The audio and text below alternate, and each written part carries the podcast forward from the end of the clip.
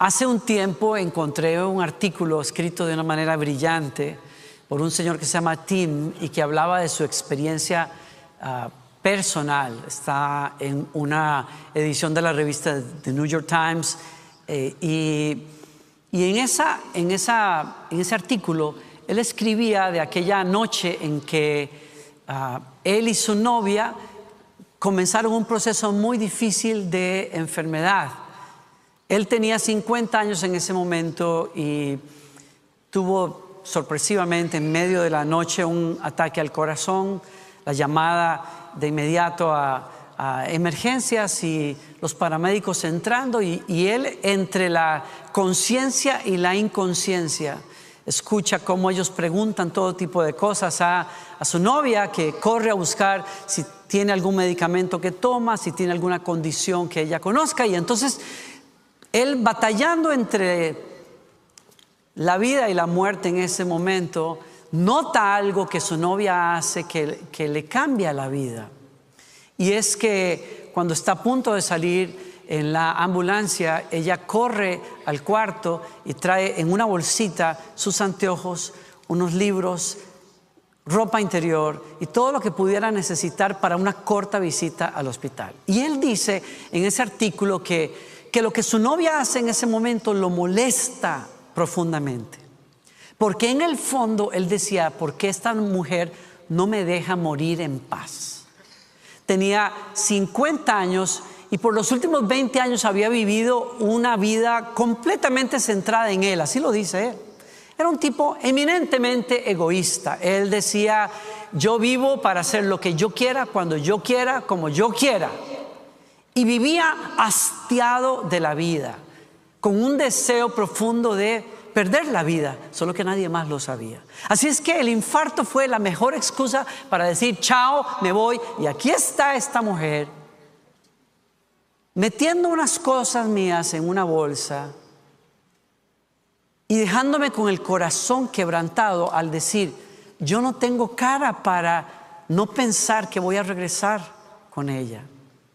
¿Cómo, cómo al ver un gesto de amor así, no voy a reaccionar reconociendo que estoy viviendo de una manera tan egoísta que solo pienso en mí y no pienso en cómo ella podría regresar sola a nuestra casa? Y dice que, como él la llama en su artículo, él dice aquella esperanza silenciosa, así la llama él, así se llama el artículo la esperanza silenciosa de mi novia que puso mis cosas en una bolsa porque confiaba que la ausencia no sería larga, me hizo recapacitar en mi vida. Y él dice, fue tan fuerte esa expresión de esperanza en ella. Y esa expresión de amor, que en mis días de hospital, que por cierto los doctores le salvaron la vida, obviamente, en mis días de hospital comencé a reflexionar que yo no podía seguir viviendo así, dice él. Y esa esperanza silenciosa que ella mostró en esa bolsita me hizo, dice él en su artículo, comenzar a tomar los medicamentos, hacerle caso por primera vez a alguna persona en la vida. Tomé mis medicamentos, me puse a dieta, cambié mi estilo de vida, nos mudamos de donde estábamos a una ciudad, conseguí trabajo, nos casamos finalmente y mi vida completamente cambió. Y todo fue por esa esperanza contagiosa que tenía Sara. La esperanza es poderosa. La esperanza es contagiosa. Estoy hablándote hoy de vivir con esperanza. Porque lo más poderoso con lo que los seres humanos podemos vivir y enfrentar la vida es con esperanza. Y ¿Qué es en esencia esperanza si no es un esperar confiado? O como lo dice algún escritor por ahí, la alegría mientras aguardamos. Aguardar alegremente algo que soñamos pero no lo vemos todavía. Pero aguardarlo con alegría. Y esa, eh, entiendo yo cuando leo la historia de Tim que que cuando uno abraza la esperanza, la abraza no de manera ilusoria, no no basado en cuentos de hadas, sino en algo concreto que nosotros encontramos en ese momento en la vida que nos hace pensar en que puedo tener un futuro mejor, que esto no se va a quedar como está, que voy a salir adelante, pero, pero no sobre deseos ilusorios, sino sobre algo concreto. Algo me hace pensar que es posible que mi mañana sea mejor que hoy. Y claro, en el caso de Sara, yo creo que Sara veía en Tim, en ese terco egoísta, en su novio, en el fondo ella veía algo en él que le hacía pensar a ella, este hombre puede cambiar, este hombre puede salir adelante. Y, y ella se aferró de eso. Y también yo creo que en el fondo Sara tenía un amor tan grande por él que ese amor le daba la base para decir, yo puedo esperar que algo cambie, aún en medio de esta circunstancia. Y usted sabe lo que dice el Nuevo Testamento, el, el amor espera, el amor todo lo espera, no deja de esperar lo mejor. A Sara la movió el amor a tener esperanza y la esperanza los hizo enfrentar a ellos dos el momento más difícil de sus vidas con una actitud completamente distinta. Y qué poderoso que es eso. Uno de los psicólogos y psiquiatras más afamados en el mundo, Víctor Frank, escribe en sus memorias acerca de sus sufrimientos en los campos de concentración nazis. Pasó muchos días ahí. Y él vio a muchas personas, a muchos judíos como él, pasar esas largas noches y meses de invierno encerrados y maltratados, muchos de ellos murieron en esos campos de concentración. Y él dice en su libro, no murieron por, por causa de alguna enfermedad, sino murieron de desesperanza. Y él explica por qué. Algunos de ellos tenían unas esperanzas ilusorias. ¿Por qué? Porque decían, sabemos que sabemos que la próxima semana saldremos de este campo de concentración. Y cuando la próxima semana llegaba y la liberación no venía, se echaban a morir y morían literalmente. Y cuando a él le preguntan cómo tú sobreviviste algo tan indeciblemente cruel, él dice, él dice, yo abracé la esperanza. Pero la esperanza como yo la definía era yo sé que un día yo voy a salir de aquí. No sé si será mañana, no sé si será la próxima semana, no sé si será el próximo mes, pero sé que un día voy a salir de aquí. Y él decía, él decía, mi esperanza no tenía una fecha, pero me hacía buscar cada semana con ansias la semana que seguía.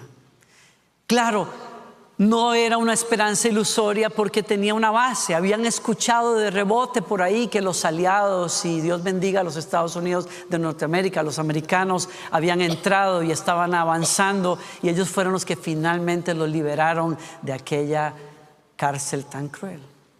Pero él dice, había un secreto que me mantenía con vida.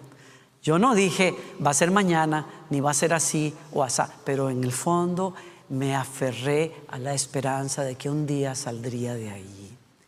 Y es que tú y yo, especialmente cuando pasamos momentos difíciles en la vida, tenemos que hacerlo con esperanza. Víctor dice en su libro, si la vida tiene sentido, y creo que lo tiene, él dice, yo creo que la vida tiene un propósito y tiene un sentido. Y si la vida tiene sentido o significado, el sufrimiento también lo tiene, dice él en su libro. El sufrimiento es parte de la vida, es inevitable. Por lo tanto, para vivir la vida que va a contener sufrimiento en algunos momentos, yo tengo que entender que para sobrevivir y para pasar adelante en la vida, yo necesito enfrentar los momentos inevitables de sufrimiento con esperanza. Tengo que creer que mi futuro será mejor que lo que estoy viendo el día de hoy. ¿Alguien me sigue aquí?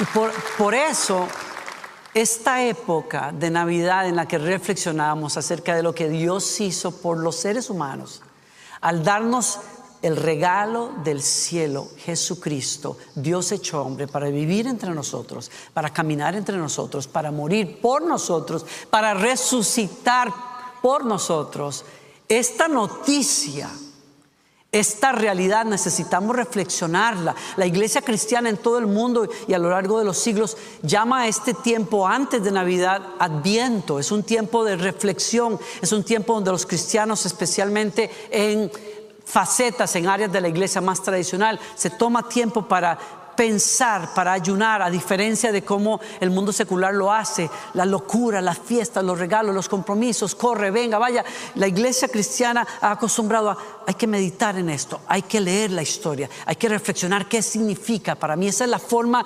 cristiana realmente de celebrar esta época de Navidad. ¿Por qué? Porque nos va a hacer abrazar la esperanza Dios no se quedó arriba, nos envió a su Hijo, se hizo uno de nosotros, nos vino a traer perdón y esperanza a los seres humanos.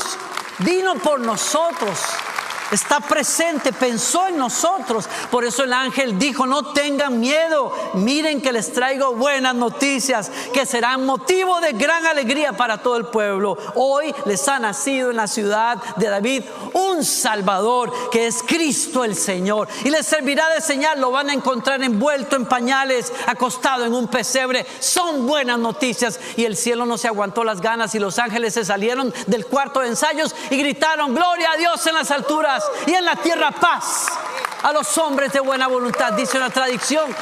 No hay manera de que el cielo se quedara callado cuando la noticia es una de esperanza.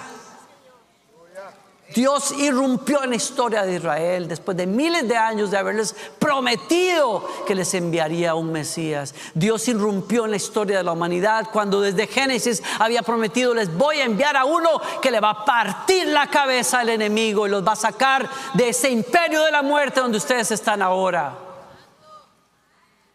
Dios cumplió su promesa y cada profecía que se cumplió el día que Jesús nació, solo ese día, cada profecía que se cumplió durante la vida de Jesús y el día en que murió Jesús y en la resurrección de Jesús. Cada profecía fue cumplida y cada profeta gritaría desde el cielo, Dios es fiel para cumplir su palabra, Dios es fiel para cumplir su plan, Dios es fiel y podemos confiar en lo que Él promete podemos esperar en Él. Y lo que estoy diciendo aquí en esencia es una cosa, los cristianos no tenemos, no somos llamados a tener esperanza en arcoíris o en ilusiones tenemos la esperanza de creer que el Señor nos va a sacar adelante, que Él está por nosotros, porque Él cumplió su palabra trayendo un Mesías que dio su vida por nosotros los pecadores. Y si Él cumplió su palabra, podemos confiar que Él va a cumplir el siguiente capítulo también de la historia. Podemos cumplir que Él va, a cumplir lo que Él ha dicho que va a hacer en la vida de nosotros. Si creemos a los apóstoles y si creemos a los profetas, nuestra esperanza tiene una base sólida. Podemos esperar que Dios termine su obra en nosotros. Estamos en una nueva etapa, claro. Jesús resucitó, ascendió al cielo y ahora estamos en otra en otra etapa, en una etapa en donde, Dios prometió, cumplió lo que prometió enviándonos a un Salvador. Pero estamos en el interín entre esa primera visita en esa primera venida de nuestro Señor y lo que viene después de esto. Y cuando los discípulos se reunieron con Jesús precisamente después de la resurrección, vinieron y le preguntaron, Señor, como tú eres el Mesías, se supone que tú vas a restaurar a Israel porque Israel ha estado esperando esto toda la vida. Tú sabes, ¿Cómo es la cosa? No, a veces los seres humanos le contamos a Dios lo que Él muy bien sabe y entonces dicen, tú sabes, ¿será que vas a restaurar a Israel? Porque tenemos años, miles de años esperando. Además, hace 400 años los profetas no hablaban hasta que tú viniste. Hemos estado llorando y pidiéndole a Dios, cumple tu promesa, ¿cuándo vas a enviar al Mesías? Y bueno, ahora tú viniste y eso quiere decir, vas a restaurar ya a Israel. Y el Señor les contesta algo que es clave para todos nosotros, porque estamos en el mismo capítulo que ellos comenzaron. Les dijo... Ah, no les corresponde a ustedes saber los tiempos ni las épocas. En otras palabras, en versión Danilo Montero, ¿a ustedes qué les importa? No les corresponde a ustedes saber ni las épocas que el Padre ha fijado en su propia autoridad, pero recibirán poder para vivir este capítulo cuando venga el Espíritu Santo sobre ustedes y serán mis testigos. A ustedes no les importa cómo Dios lo va a hacer, a ustedes lo que les tiene que importar es van a tener ayuda para vivir en esta espera. Van a tener ayuda para enfrentar lo que tengan que enfrentar porque el Espíritu Santo va a venir a ustedes. El Espíritu Santo los va a empoderar, el Espíritu Santo los va a llenar, el Espíritu Santo los va a usar. Llénense de esperanza por el Espíritu Santo del Señor. Llénense de esperanza con Él. Él va a venir. Les va a ayudar. Va a estar con ustedes. Es la garantía de que lo que Dios promete ahora se va a cumplir. ¿Y qué promete Dios ahora? Miren, dice el libro de Efesios. Gracias también a lo que Cristo hizo cuando ustedes escucharon el mensaje verdadero de las buenas noticias y creyeron en Él, fueron marcados con el sello que es el Espíritu Santo que Él había prometido. La presencia, oigan esto, Oye esto, léelo. La presencia del Espíritu Santo en nosotros es como el sello de garantía de que Dios nos dará nuestra herencia. Además significa que Dios ya los ha comprado y que nos salvará hasta el final. ¿Quién dice que sí a eso? Claro, ¿Qué me está diciendo Jesús? Aquellos de nosotros que hemos tenido el, gusto de habernos casado alguna vez, tuvimos que haber presentado un anillo de compromiso.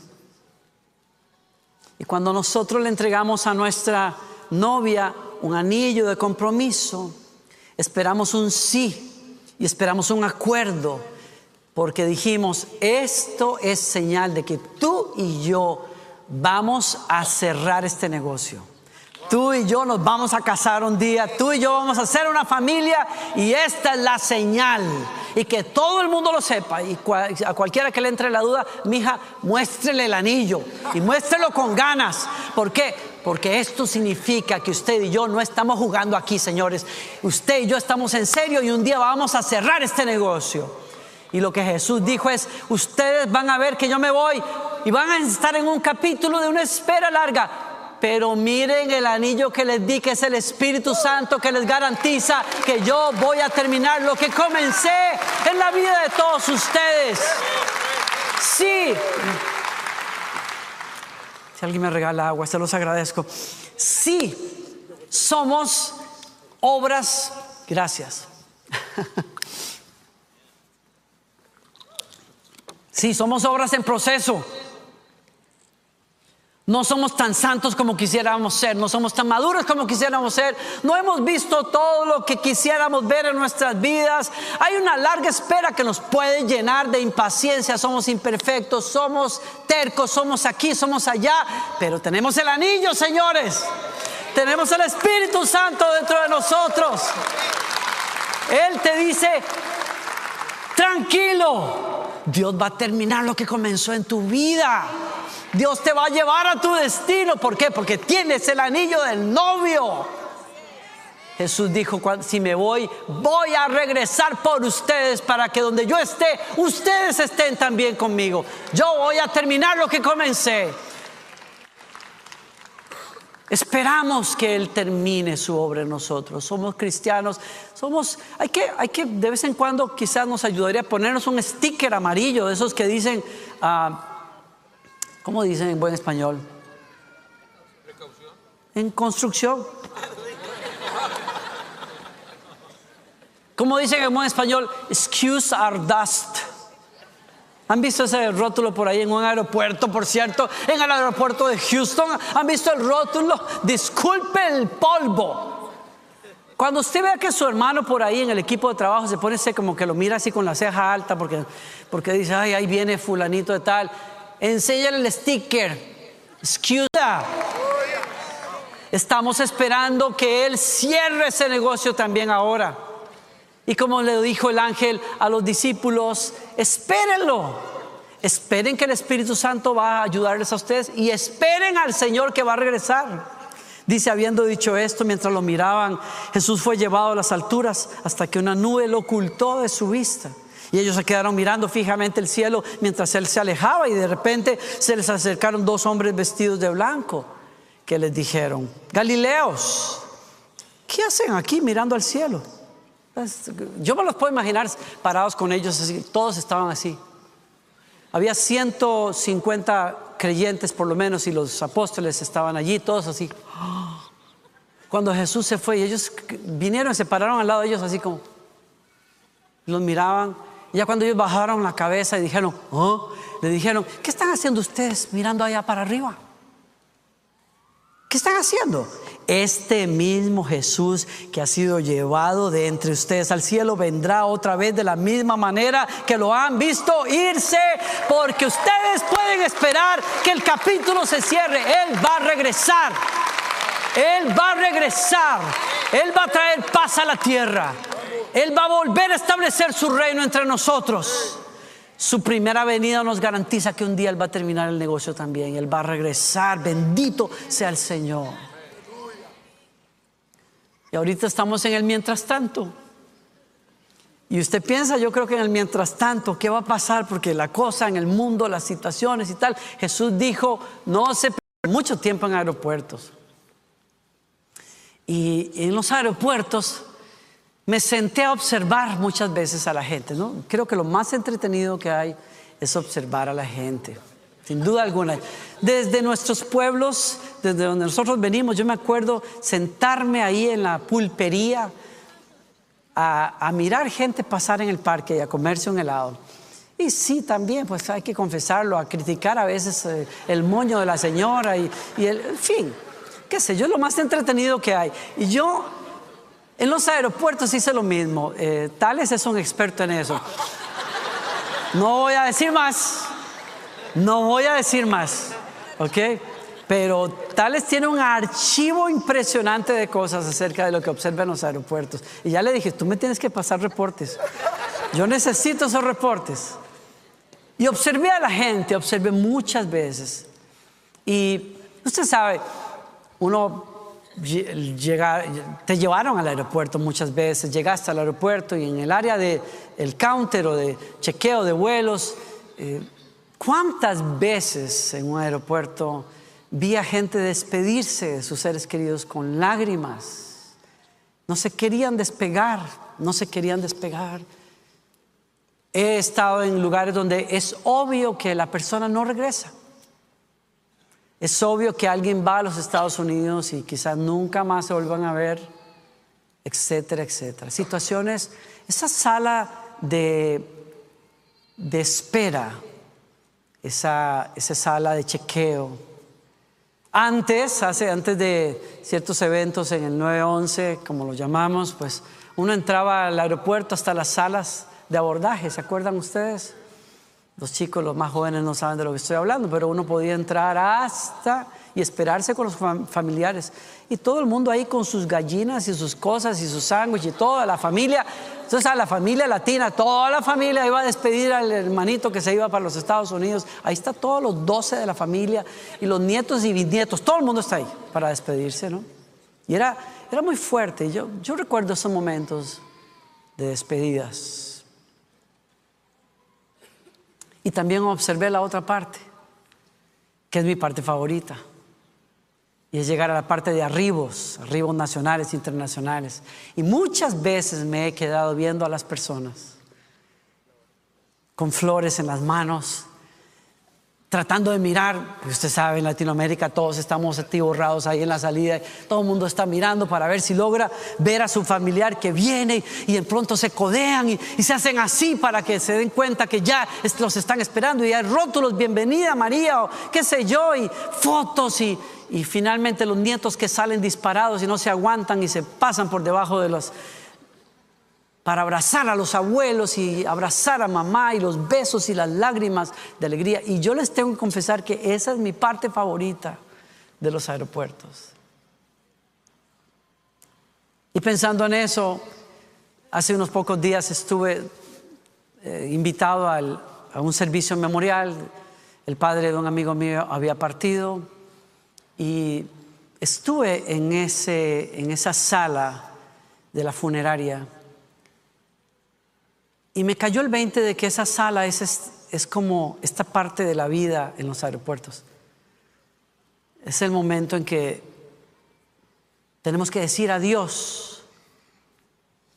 Y me hace pensar en, en este lado de la eternidad donde hay muchas cosas que se cortan, hay muchas cosas que se pierden, hay muchas cosas inconclusas. Es la parte de la eternidad difícil de, de la espera, de donde las cosas no cuadran como en los libros de cuentos.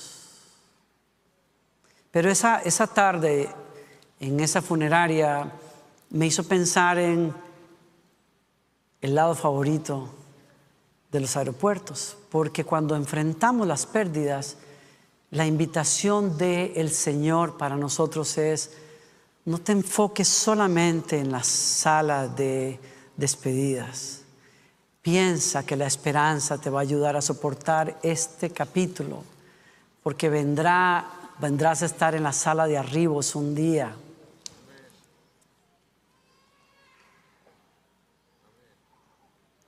Me acordé de un amigo mío que es productor de cine y que me entrevistaba para una película que habla acerca del cielo.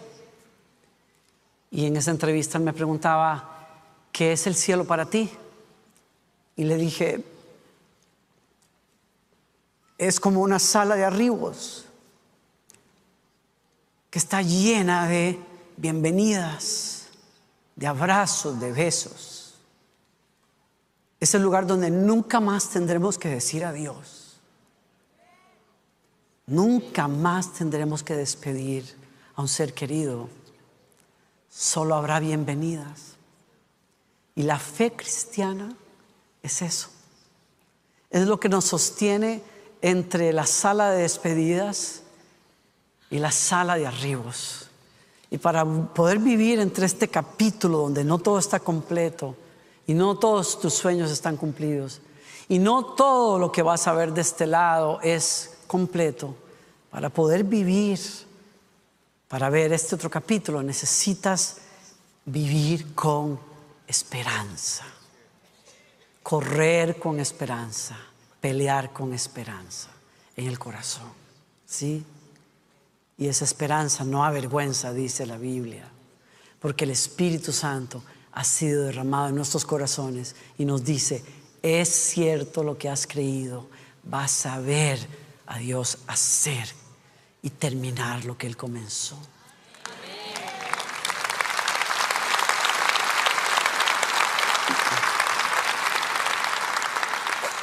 Cuando Victoria tenía cinco años, su tía eh, Jenny, que es una de las que canta aquí con nosotros, le regaló un boleto para ver la obra del Cascanueces, aquí en uno de los teatros de Houston. Y yo nunca olvidaré ese viaje para llevarla a mirar el Cascanueces. Fueron 45 minutos de viaje de mi casa al centro de Houston al área de, los teatros y ella no paró de preguntar, ¿ya llegamos? Todavía no llegamos. Papá, ¿hasta cuándo? ¿Mm? ¿Ya llegamos? Me acordé de aquel, eh, de la película de el Shrek, ¿se acuerdan del asno ese que pasa preguntando, ya llegamos, ya llegamos, ya llegamos? Y me acordé, de, me acordé de eso porque Victoria no, soportó, no soportaba la espera, tenía tanta expectativa, que incluso cuando nos bajamos del auto y entramos por el teatro y subíamos las escaleras hermosas para llegar a sentarnos, ella todavía preguntaba, ya estamos aquí, este es el teatro. Y me di cuenta que su alma estaba llena de expectativa. Y finalmente no paró hasta que las luces se apagaron el telón se corrió y la obra comenzó. Y el hada de los dulces fue su personaje favorito, sin lugar a dudas. Y me di cuenta que para ella la espera había valido la pena. Y quiero decirte hoy que no sueltes tu fe, que no sueltes tu esperanza, que los capítulos que vivimos acá son muchos inconclusos y de muchas despedidas, pero que un día vas a ver el telón correrse y vas a saber que valió la pena vivir con esperanza.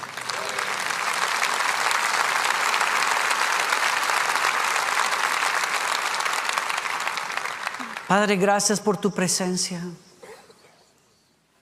y por tu palabra. Tú mismo en tu palabra dice que lo que ha sido escrito fue escrito para que tengamos consolación y esperanza. Y hoy pensar que después de miles de años cumpliste tu promesa de enviar un Salvador al mundo y un Mesías a los judíos.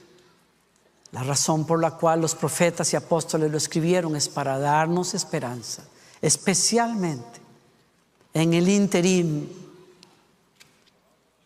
en la espera, cuando caminamos capítulos inconclusos y pérdidas, cuando tendemos a desesperarnos por no ser mejores hoy o no ser tan santos como quisiéramos. Cuando vemos al mundo ir cada vez más en decaída y pensamos, ¿será que, Señor, todavía no llegamos?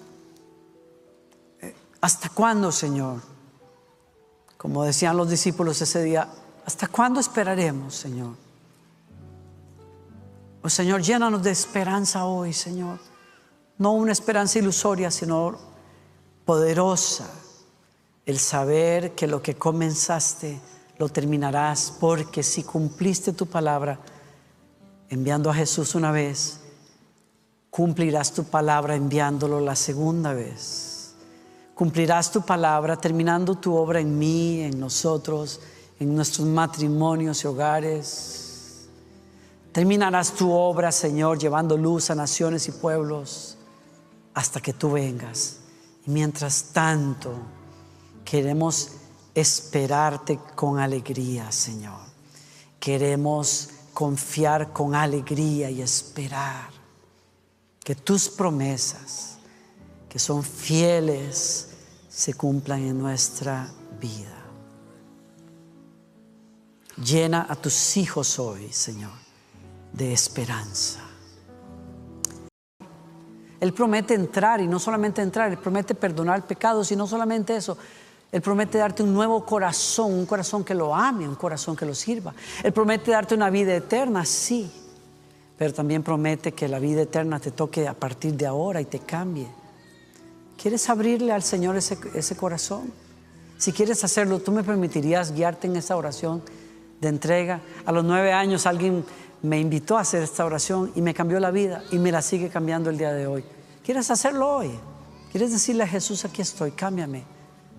Si eres Dios, si eres el Salvador, yo creo en ti, cámbiame. Creo que tú eres el que murió en la cruz, resucitó también al tercer día, te quiero en mi vida. Si tú quieres hacer esa oración conmigo, quiero invitarte a que levantes la mano derecha lo más alto que puedas. Quiero verla y quiero guiarte en esa oración. Dios les bendiga. Dios les bendiga. Sí. Sí. Mantenga su mano levantada un minuto, alguien te va a entregar un, folleto que queremos regalarte. ¿Alguien más quiere hacer esa oración? Sí. La hacemos todos juntos. Miren, hay otras personas aquí levantando la mano. Hay otras personas acá, quizás allá arriba, aquí a los lados. Sí. Hay alguien más acá. Allá, bien atrás, hay alguien levantando las manos, un par de personas. Denles un buen aplauso a todos ellos. Gracias, Señor.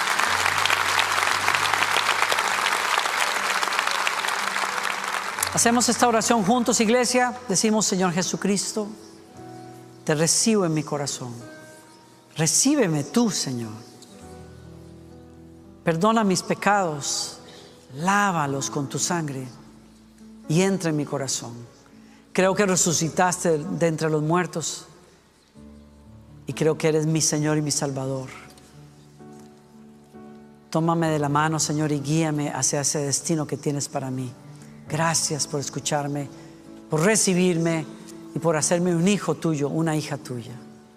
Si hiciste esa oración, te felicito. Hoy comienza un caminar poderosísimo para con tu vida. Quiero explicarte más de qué se trata esto. te quiero pedir un favor. Si hoy no, hoy no está, no sé si hoy está abierto Nuevos Comienzos. La próxima semana en el lobby de la iglesia, en, en el segundo piso, hay una, una, sala que se llama Nuevos Comienzos y allí cada domingo conversamos y oramos con personas que están comenzando este caminar de fe. Ve el próximo domingo. La otra cosa, consíguete una Biblia y comienza a leerla. El Evangelio de Juan es espectacular para comenzar. Y finalmente, habla con el Señor todos los días y ven a una iglesia a alimentar tu fe lo más que tú puedas. Póngase de pie, por favor.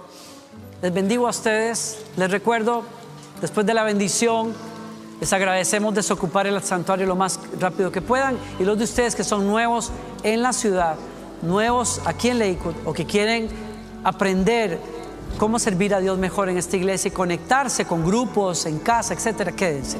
Que el Señor te bendiga y te guarde, que el Señor haga resplandecer su rostro sobre ti y que el Señor te dé paz, que el Señor te bendiga en tu salir y en tu entrar hoy y siempre.